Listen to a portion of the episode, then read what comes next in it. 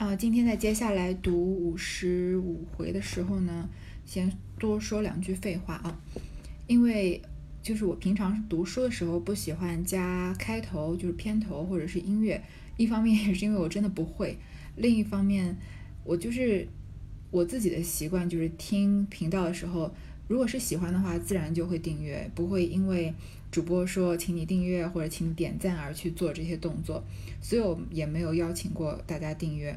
而且我这个人没有什么耐心，平常看视频什么的都是要用一点五倍速，有的时候一个人讲话太啰嗦了，我看不到重点会直接关掉了。所以我在读书的时候呢，要为了照顾跟我一样没有什么耐心的听众呢，都是直接开始读，没有多说什么话，不会多说跟内容无关的话。而且我曾经也试图参加过推广的，但是因为我实在是太懒了，就是。之前喜马拉雅有一些新主播可以参加的活动，比如说你一周连续播五次，每次超过十分钟，你就可以得到什么推广的机会之类的。然后我就努力了一下吧，但是我实在是懒得更新的这么频繁，就放弃了。然后我今天一看自己的粉丝超过六百了，我记得一开始有几十个粉丝的时候，当时有一个粉丝有六百的账号关注了我，那个时候我看就想说，哎，有一天我有六百个粉丝该多好。所以六百应该算是本频道的一个里程碑吧。虽然跟很多主播来讲，六百根本就是不算什么。而且读到现在呢，如果如果说我要给自己打个分的话，我觉得差不多可以打个六十分。就跟一些真正研究《红楼梦》的老师和学者比起来，当然是差十万八千里了。我也不可能把自己放在一个一个水平上跟他们比较的。而且有的时候我读的过程中，甚至还会停下来查阅，而且有时候心里面想着内容呢，比读的内容领先很多。就是我嘴上在读的时候，我心里在想，马上我就要讲这个这个这个，所以反而会犯一些低级的错误。但是我觉得我也是在我的水平范围内，尽量的这个详细的解释每一个词、每一个概念了。关于我犯的一些错误呢，也常常被指出来。大家能指出来呢，我就觉得十分的高兴，因为因为有各种各样的建议吧，所以我觉得。我现在的水平比读前沿的那会儿感觉还是进步了一点。那我的这个人生的座右铭其中之一呢，就是在这个世界上就不要把自己看得太重要。所以我很少脱离内容说自己的事情。但是我觉得今天应该啊花一点时间感谢我的这个六百名粉丝。啊，我之前也说过，我很清楚的知道这个粉丝这个概念是喜马拉雅它赋予的一个概念。各位并不是我的粉丝，我也不是，当然不是各位崇拜的对象了，只是大家只是在听我说书的听众而已。但是如果你订阅了我的频道呢，你听了我的声音，说明你人生中某一些时刻，比如说是开车接孩子的途中啊，或者上学的路上啊，或者是某一个失眠的晚上啊，你是听着我的声音度过的。关于能以这种我个人认为很奇幻的方式参与。你生活里面的一小段时间，我我个人是觉得非常荣幸的，所以我在这里要真心的感谢各位愿意包容我这个读书过程中的种种不足，然后愿意继续听我说话，然后未来呢，我就会把这个频道更完，争取每个章节都能有一些进步，啊，这就是我花大概三分钟的时间感谢一下大家。好，下面继续来读这个五十五回，一时吴家的取了旧账来。探春看时，两个家里的赏过皆二十两，两个外头的皆赏过四十两，外还有两个外头的，一个赏过一百两，一个赏过六十两。这两笔底下皆有缘故，一个是隔省迁父母之旧，外赏六十两；一个是现买葬地，外赏二十两。探春便递与李纨看了，探春便说。给他二十两银子，把这账留下，我们细看看。吴心登家的去了，吴心登家的呢，被羞辱的满面通红的跑出去，赶快要找账呢，他就取了旧账过来。探春看了，发现两个家里的赏过的都是二十两，就是史老太君房里的之前的那些姨娘，外头的呢都赏四十两，这是不是很合理？因为袭人是外头的。所以他家的亲人去世赏四十两是合理的，但是这就说明赵姨娘她的这个兄弟赵国基死就不能赏四十两了，应该按照例啊，家里的赏的少一些，赏二十两。还有两个外头的呢，赏的更多，一个赏过一百两，一个赏过六十两。但是我上一回说过吧，主人如果赏的多，那是主人的恩典，你不能说是主人搞不清楚问题，然后赏的多了。那他赏的这两个赏的多呢，都是有缘故的。一个是因为要隔省迁父母之旧，父母的灵柩啊要迁过省，所以嗯有一段的路途，所以是隔额外赏了六十两。另外一个呢是现买了葬地，他在嗯要要现买地，然后葬他们，就是之前没有买好这个坟墓的地啊。所以外赏了二十两，那加上这两个人本来是外面的嘛，就赏四十两，所以一个加六十两就变一百两，一个加二十两就变六十两了。探春给李纨看啊，然后他就说给他二十两，把这个账留下，我们细看看。所以赵国基之死呢，就从本来李纨搞不清楚状况的要赏四十两，变成探春认证过以后要赏二十两了。那探春把这件事情办的是非常漂亮的，她没有让吴兴登家的骑到头上，而且她也没有这个发脾气，她不卑不亢的把吴兴登的那点小心思，吴兴登家的那点小心思都点得清清楚楚、明明白白，也给了外面试图看热闹的那些人啊一个下马威。探春办事办得漂亮，有一个人要不高兴了，你们猜是谁呢？那当然就是。探春的亲生妈妈赵姨娘了，她是亲生母亲，她自己的兄弟去世了，本来能拿到四十两的，结果只拿了二十两，就深深的减了一半。你再想想看，前面赵姨娘表现出来的这些性格，她能善罢甘休吗？所以这一回的回目啊，就是辱亲女，愚妾真贤弃。这个愚愚蠢的愚，这个愚蠢的妾是谁呢？就是赵姨娘了。她侮辱的、辱没的她这个亲生女儿谁呢？就是探春了。忽见赵姨娘进来。李纨、探春忙让座，赵姨娘开口便说道：“这屋里的人都踩下我的头去，还罢了。姑娘你也想一想，该替我出气才是。”一面说，一面眼泪鼻涕哭起来。探春忙道：“姨娘这话说谁？我竟不解。谁踩姨娘的头？说出来，我替姨娘出气。”赵姨娘道。姑娘现踩我，我告诉谁？探春听说，忙站起来，说道：“我并不敢。”李纨也站起来劝。赵姨娘道：“你们请坐下，听我说。我这屋里熬油似的熬了这么大年纪，又有你和你兄弟，这会子连袭人都不如了，我还有什么脸？连你也没脸面，别说我了。”赵姨娘啊，要来找她的亲生女儿算账了。可惜的是呢，她自己的亲生女儿并不把她当妈。探春从小就是认为，这个她和赵姨娘是独立的两个个体。然后她也，她自己心里面也认为，什么嫡出庶出，她不在乎这些。当然她可以不在乎，但是她是一个庶出的女孩，这个。她是个庶出的女儿，这个事实是没办法改变的，不能不会不可能因为她在乎不在乎就改变旁人在不在乎。像赵姨娘，她就很清楚的觉得探春是她的亲女儿啊，那亲女儿不向着自己，胳膊肘怎么能往外拐呢？就是这种观念上的差别。当然，探春的观念是比较先进一些，她是认为人都是独立的个体嘛，这样观念上的差别呢，就造成了这次争吵的主要原因。那探春就是跟秀才遇到兵，有理也说不清嘛。赵姨娘一进来啊，李纨和探春赶快就先让她坐，因为她也算是个长辈嘛。然后赵姨娘就开口说啊：“这个屋里的人都踩下我的头去罢了，踩踩我的头，你们想想是什么意思？那当然就是贬低我了，要用劲把我往下踩嘛。那姑娘你想一想，你应该替我出气才对啊？为什么？你是我的亲生女儿，你应该替我出气啊？你怎么能向着外人呢？”说着呢，就眼泪鼻涕哭起来。你看曹雪芹写到哭的时候也是很有斟酌的。他写林黛玉哭，什么时候说过眼泪鼻涕哭起来？林妹妹每次哭啊，虽然有很多时候是无理取闹，虽然很多时候你也想打她一顿，但是她哭都是很美的。这赵姨娘呢，就是有点像泼妇那种，一哭二闹三上吊的，一把眼泪一把鼻涕这样哭起来，完全不顾及形象了。探春就赶快说啊。姨娘，你这个话说的谁啊？我竟然不解，我不知道啊，是谁踩姨娘的头？不如你说出来，我替姨娘出气。你看，探春从来也没有叫过赵姨娘一声妈，她都称她为姨娘的。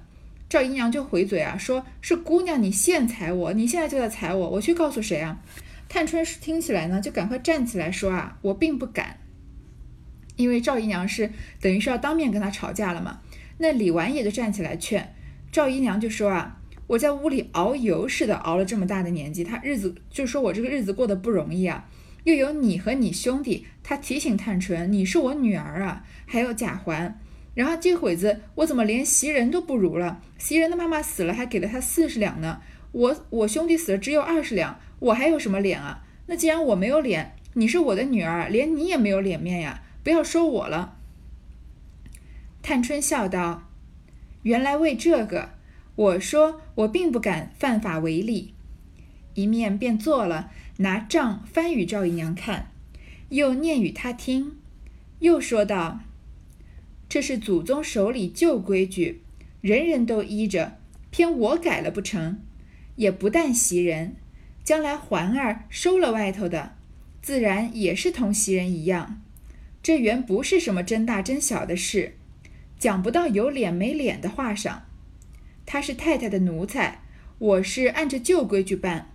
说办得好，领祖宗的恩典，太太的恩典；若说办得不均，那是他糊涂不知福，也只好凭他抱怨去。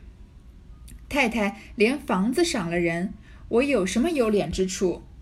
一文不赏，我也没什么没脸之处。依我说，太太不在家，姨娘安静些养神罢了，何苦只要操心？太太满心疼我，因姨娘每每生事，几次寒心。我但凡是个男人，可以出得去。我必早走了，立一番事业，那时自有我一番道理。偏我是女孩家，一句多话也没有我乱说的。太太满心里都知道，如今因看中我，才叫我照管家务，还没有做一件好事，姨娘倒先来作践我。倘或太太知道了，怕我为难，不叫我管，那才正经没脸。姨娘也，姨娘真也没脸，一面说，一面不禁滚下泪来。你从探春的言语里面看得出来，探春是一个非常讲道理的女孩，但是她也是真心的不把赵姨娘当妈。赵姨娘说：“我有什么脸啊？我没脸，连连你也没有脸。”探春一开始还笑着说呢，但是她越说越伤心了。她先笑着说：“啊原来为这个，我不敢违法犯例。”然后就把账翻给赵姨娘看，说：“你看啊，家里面的是死了是二十两啊，外面买的是四十两。”要念给她听，因为赵姨娘也不识字嘛，就说啊，这个是祖宗手里的旧规矩，大家都要依的，大家都是要照着这个规矩办事的。难道因为我改了吗？而且探春是丝毫没有袒护赵姨娘的意思，所以一方面我认为探春这个人她的嗯思想非常的先进，然后管理能力非常的强，另一方面。就是这是他好的地方。另一方面，他对自己的怎么说是从他这个娘胎肚子里面出来的亲生母亲，真的是毫无一点怜惜之情。当然，赵姨娘也不太配探春能把她当个妈妈看。但是探春这样子的秉公办事的这个样子，也是让人感觉有一点冷漠的。当然，总的来说，我还是很喜欢探春的这个性格。如果是嗯生在这样的家庭，有赵姨娘这样的母亲的话，可能很少我们很少有人能做的比探春更好了。然后说呢，将来不但是袭人啊，就算是环儿，她收了外头的，也是跟袭人一样。什么意思？贾环是这个家里的主人，如果他在外面娶了妾，娶进门来，那出了什么事，他也是拿四十两，他拿四十两，那你赵姨娘还是得拿二十两。所以你不要拿你自己比袭人，就连比你儿子的妾也比起来，他你拿的钱也就是应该比他们少的。这本来啊不是什么真大真小的事，也讲不到什么有脸没脸的话上。你看这个话讲得很中肯吧？赵国基他是太太的奴才，我是按照旧规矩办的。如果这件事情办得好呢，那就他就是领了祖宗的恩典和太太的恩典，跟我没有什么关系，是嗯贾家的恩给他的恩典嘛。如果赵国基这件事情有人敢说办得不好啊，那就是那个人他糊涂，他不知福，那就随他怎么抱怨去算了。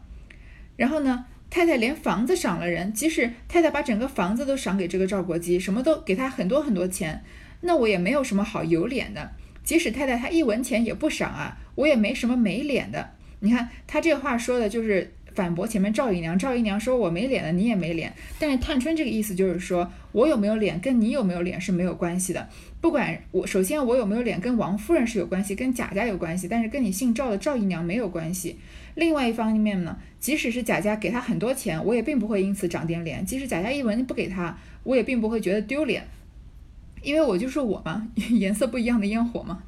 然后说啊，太太不在家，姨娘你就安静些养神罢了，你不要就不要作天作地的了。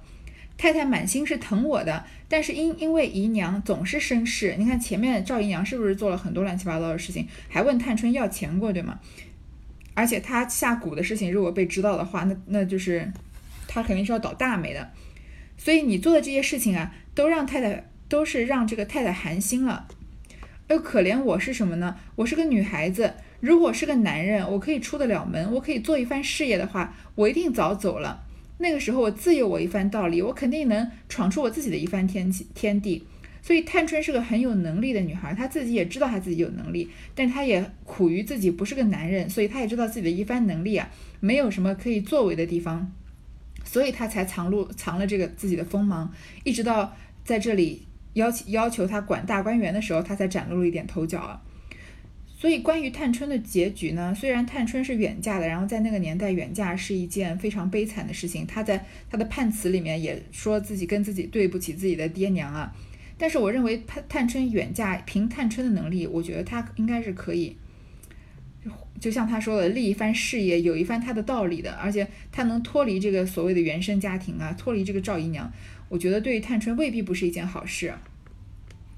偏偏呢，我是女儿家。一句多话也没有我乱说的，因为那个年代重男轻女已经不太需要我们说了，对女性的这个压迫已经在明清的时候已经到了一个比较极限的程度，所以多说一句话也不能说。太太心里呢都知道，她比较看重我才叫我管家务，因为她能看到探春的才能，还没有做一件好事呢，姨娘倒先来作践我，我还没有就是太太委于我重任吧，王夫人，但是我什么事还没做成，你倒先来作践我。如果太太知道的话，怕我为难，不叫我管。为什么？你是我亲妈妈，那你我亲舅舅死了，我把我把他从四十两减到二十两，你来这里吵一通，那王夫人就肯定是怕我为难啊，就让我不要管了这件事情，或然后一同连家也不要管了，那才是正经的没脸呢。那个时候我没脸了，姨娘也真没脸。一面说啊，一面就滚下泪来。你看探春这个话说的是有理有据，令人信服。你我要是赵姨娘，我也说不出话来。你赵姨娘就是过来一哭二闹三上吊啊，然后噼里啪啦讲了一通完全没有道理的话，就是完全是从利己的主义出发的，肯定是被探探春这个一字一字一句啊反驳的是完全就是没有任何立场再来跟他辩啊。赵姨娘没了别话答对，便说道：“太太疼你。”你越发拉扯拉扯我们，你只顾讨太太的疼，就把我们忘了。探春道：“我怎么忘了？叫我怎么拉扯？这也问你们个人，哪一个主子不疼出力得用的人？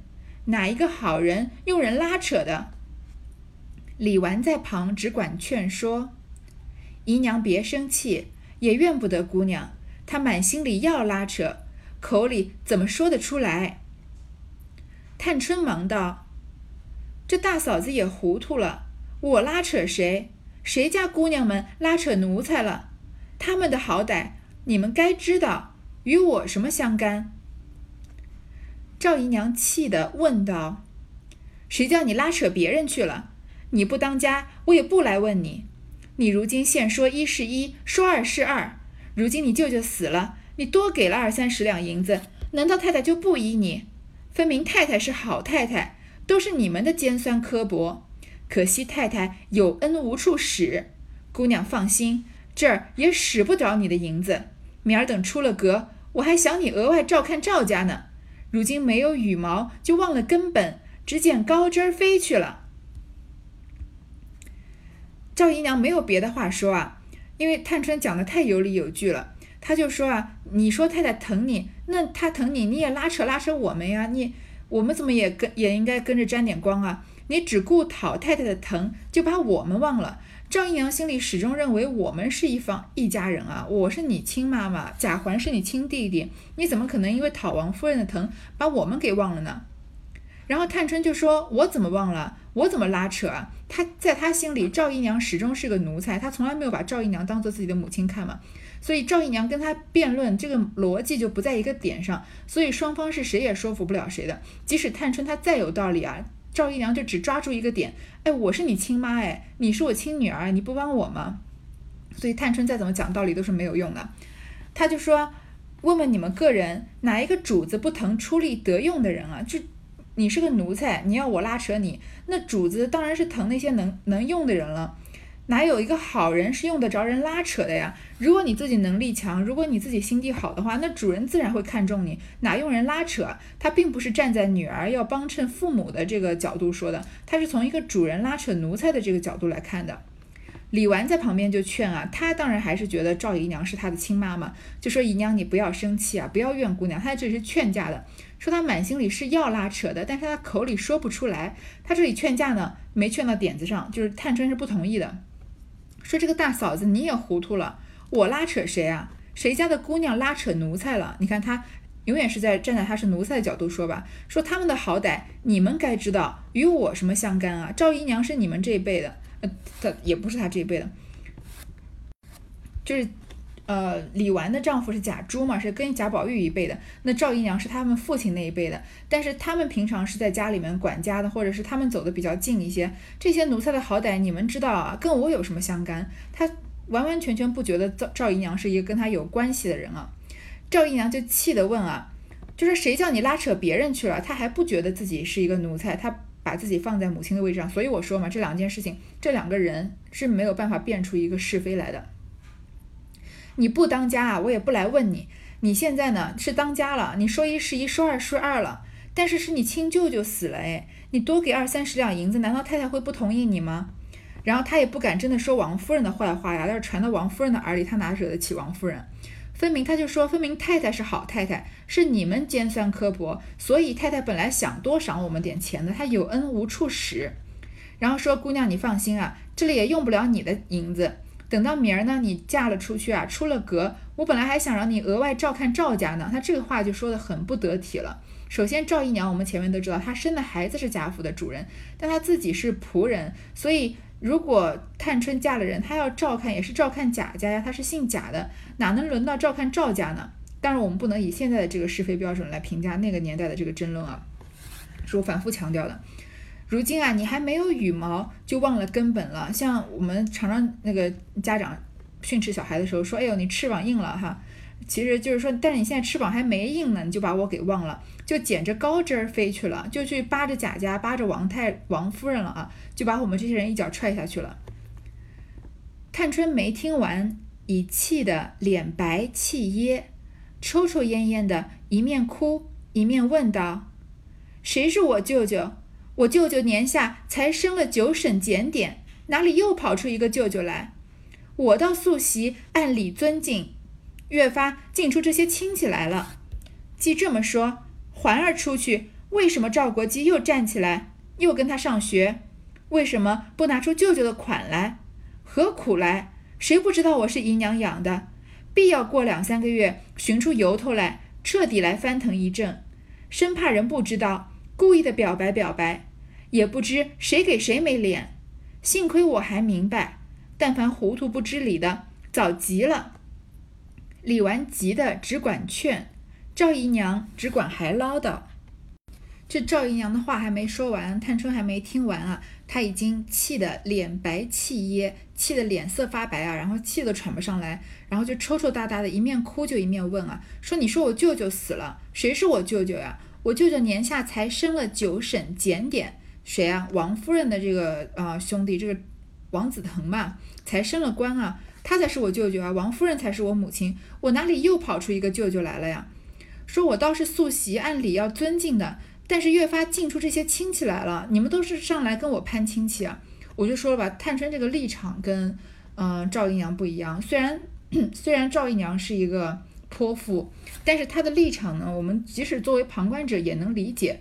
虽然探春是一个知书达理的，很会讲道理，很会管家，很有能力，后面也能看出来心地非常善良的一个女孩，但是她的这个完完全全把王夫人当成奴奴才这个出发点，我们也能理解。呃，不对，她完完全全把赵姨娘当成奴才这个出发点啊，我们也能理解赵姨娘的心有不甘。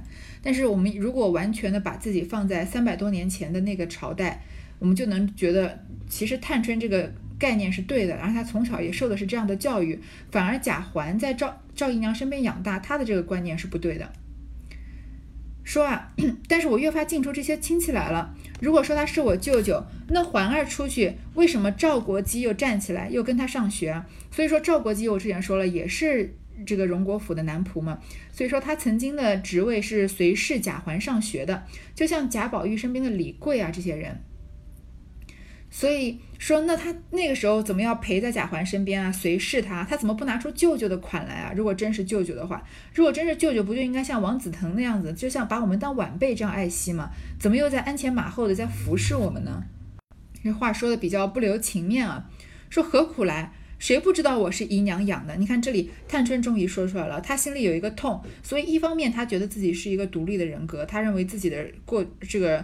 呃，事情跟赵姨娘无关。他认为他尊敬的母亲是王夫人。另一方面，他心里面有一个痛处是别人不能戳的，就是他自己明确的、深刻的知道自己是赵姨娘养的，他也知道这个出身不对。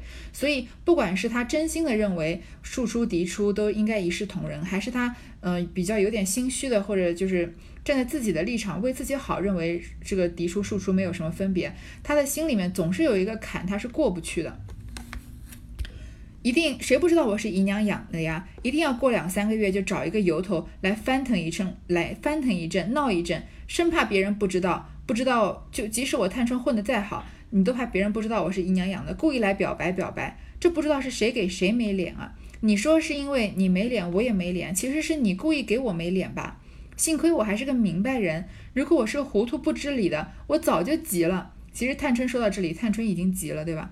所以李纨急得只管劝。但他是个老实人，老实人一般在这个吵架的时候，他都派不上用场的。那吵，如果他跟别人吵架，一般是吵不过的。如果他想劝别人吵架，往往有可能会帮上倒忙。比如说他刚刚要劝探春说，劝赵姨娘说他想帮你的，结果就被探春抢白了，说我没有想帮他，你不要这么糊涂。忽听有人说，二奶奶打发平姑娘说话来了。赵姨娘听说，方把口止住，只见平儿进来。赵姨娘忙陪笑让座，又忙问：“你奶奶好些？我正要瞧去，只是就只没得空儿。”李纨见平儿进来，因问她做什么。平儿笑道：“奶奶说赵姨奶奶的兄弟没了，恐怕奶奶和姑娘不知有旧例。若照常例，只得二十两，如今请姑娘裁夺着，再添些也使得。”探春早已拭去泪痕，忙说道：“又好好的添什么？谁又是二十四个月养下来的？不然也是那出兵放马背着主子逃出命来过的人，不然也是那出兵放马背着主子逃出命来过的人不成？你主子真个倒巧，叫我开了例，他做好人，拿着太太不心疼的钱，乐得做人情。你告诉他。”我不敢混天检，混出主意。他要施恩，等他好了出来，爱怎么添了去。平儿一来时已明白了对半，今听这一番话，越发会意。见探春有怒色，便不敢以往日喜乐之时相待，只一边垂首默视。在吵到这个地步的时候呢，平儿来了，因为肯定。即使是探春、李纨管家，肯定还是有很多王熙凤的眼线。王熙凤可能把这个事情已经听了七七八八了，可能知道是这个探春把四十两减成二十两了。平儿一来呢，那赵姨娘不是最怕王熙凤的嘛，所以赶快就讨好平儿，说我要去看王熙凤的呀，只是她没空。李纨就看她问她做什么，平儿是来带王熙凤传话呀，说奶奶说了，王熙凤说了，赵姨奶奶的兄弟没了。就怕奶奶就是李纨和姑娘不知道有旧例，如果照平常的例呢，就是只能给二十两。现在呢，就请姑娘裁夺，添一些也可以。这个时候，探春已经是气急了。平儿这个时候来劝，或者是来让他加点钱呢，探春不仅不会感激啊，而且还会很生气。而且他跟王熙凤在贾家的地位其实没有什么特别的区别，他是贾家的主人。说起来，王熙凤还是外面嫁进来的，那他坐在吃饭的时候，王熙凤还要在旁边伺候贾母呢。所以平常以他们的关系，探春不会真的去跟平儿吵起来，或者是说王熙凤不对的。但是今天探春这个情绪已经堆堆积到一个爆发点了，所以她很生气。她说：“好好的天什么天啊？谁又是二十四个月养下来的呀？说谁不都是这个？”爹生父母养的，就十二月呃怀胎十月生下来的。不然，难道也是像前面说的那个交大一样？难道也是背着主人出来逃过命的人不成啊？也没有什么特别的功典啊，也没有特别的什么功勋啊，不需要给他特别的恩典。说你主子真个倒巧啊，你王熙凤真会做好人啊，叫我开立，他做好人，这个钱是从我手上过的，但是好人由他做了，对吧？我从四十两减到二十两，你派个人传个话说再添点也行。你拿着太太不心疼的钱，等于是你白做个好人，乐得做人情了。王熙凤最爱做这种乐得做人情的事情吧？她前面说这个过生日要办，然后说这个钱我帮你出，那个钱我帮你出，结果一毛也没出，对吧？这里也是啊，这给的多给二十两的话，给的是王夫人的钱，赵姨娘领的是王熙凤的情，那中间探春不就是里外不讨好了吗？那探春多聪明的人啊！她说你告诉他，我不敢混天检，我可不敢胡乱的天检啊。或者混混出主意，你要是施恩啊，你自己等病好了出来，爱怎么添怎么添。你看这话说的是很重了，如果传到王熙凤的耳朵里面，王熙凤也是蛮难堪的。平儿一来呢，平儿也是个聪明的姑娘啊，她一来啊，已经明白了对半，她看这个气氛，知道已经明白了一半了，再听这个话就越发会意，然后又看到探春有怒色，他们平常嘻嘻哈哈的，没有什么主人和仆人的分别，对吧？抹蟹黄还是嗯。这个喝酒开玩笑都是可以，都是完全没大没小的。但是今天探春生气了，那她就是个主人，那平儿就不能摆出这个像平常一样嘻嘻哈哈的态度，所以就不敢以往日的喜乐之事相待啊，只敢在旁边垂手默视，要摆出一个丫鬟的样子来。好，关于与乳亲女余妾真嫌弃的这个前一段呢，就暂时告一段落，后面呢我们接下来再读。